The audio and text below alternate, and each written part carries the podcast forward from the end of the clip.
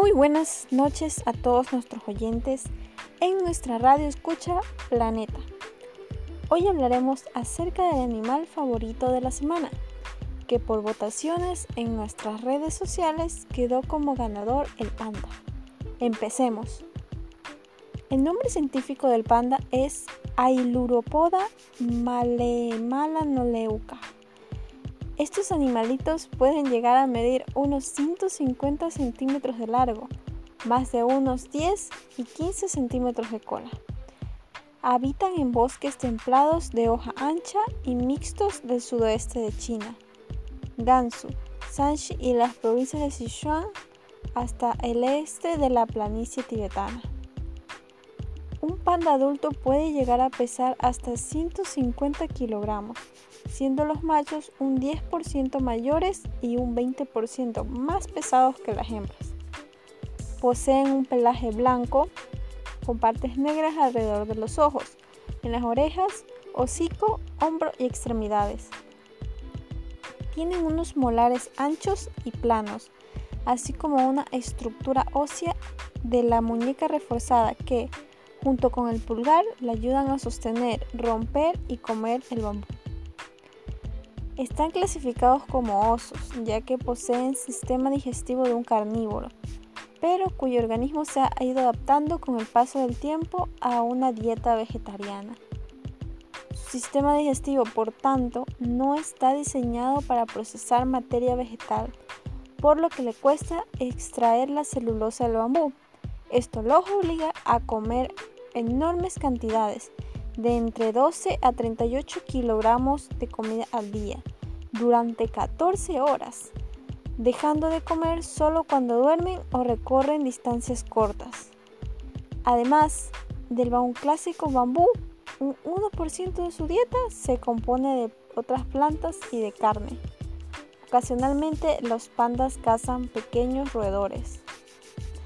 Normalmente viven en el suelo, pero tienen la habilidad de trepar a los árboles. Si bien esta especie no inverna, a menudo se traslada a latitudes más bajas en invierno y primavera. Por lo general, los pandas son animales solitarios. Cada adulto tiene muy bien definido su espacio vital en el que se mueve de forma regular. Aunque no son territoriales, las hembras no toleran a otras hembras en su espacio, así como tampoco a otros pandas adultos. A pesar de que es un animal pacífico, amante del bambú y su aspecto bonachón, enfrenta múltiples amenazas. Su hábitat forestal en las regiones montañosas del suroeste de China ha sido fragmentado, forzado casi al aislamiento y a la reducción de las poblaciones de oso panda. Los principales factores que alteran el hábitat de los pandas son la conversión de los bosques en áreas agrícolas, la recolección de hierbas medicinales, las talas, la cosecha de bambú y las actividades como el desarrollo de energía hidráulica, la minería y la construcción de carreteras. Ya que los pandas no pueden migrar de un espacio a otro debido a la presencia de asentamientos humanos, sufren una menor flexibilidad para encontrar nuevas áreas para alimentarse en los periodos de escasez de bambú. Estas pequeñas poblaciones aisladas enfrentan un mayor riesgo de desnutrición, lo cual puede generar menor resistencia a enfermedades, dificultades en la reproducción, así como la menor capacidad para adaptarse a los cambios medioambientales.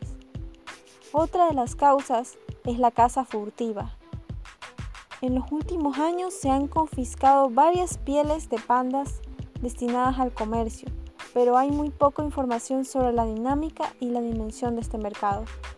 Otra amenaza es el resultado del tráfico ilegal al que se enfrentan estos animales. Es que son heridos o mueren accidentalmente en trampas y cepos puestos para otros animales tales como los remos y los osos negros. Pero no todo es color negro. Gracias a que la organización se ha encargado de proteger a estos animalitos, su nivel de amenaza acaba de descender de en peligro a vulnerable. Datos de la UICN, la Unión Internacional para la Conversión de la Naturaleza, ha cambiado en 2016 el estado de la amenaza debido al 17% del aumento de la población desde la década anterior de 2014, cuando un censo reveló que había 1.864 pandas en libertad en China. Hoy podemos hablar de más de 2.000 viviendo en estado salvaje. Esta es una buena noticia para el mundo. Hay que tener siempre conciencia ecológica para no dañar los ecosistemas de diferentes especies que existen en el mundo. La educación viene de casa. Y bueno chicos, este ha sido nuestro animal favorito de la semana. Les ha hablado Jennifer y les desea buenas noches.